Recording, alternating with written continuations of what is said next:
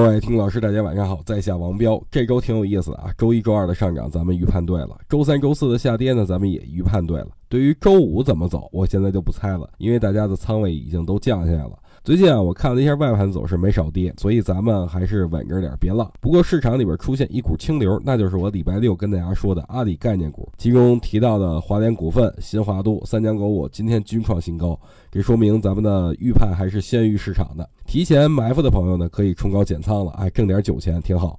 听我说的，但错过的就算了，后边有很多机会等着我们呢。最近啊，我看了一下龙虎榜，发现一个问题，大资金我都找不着了。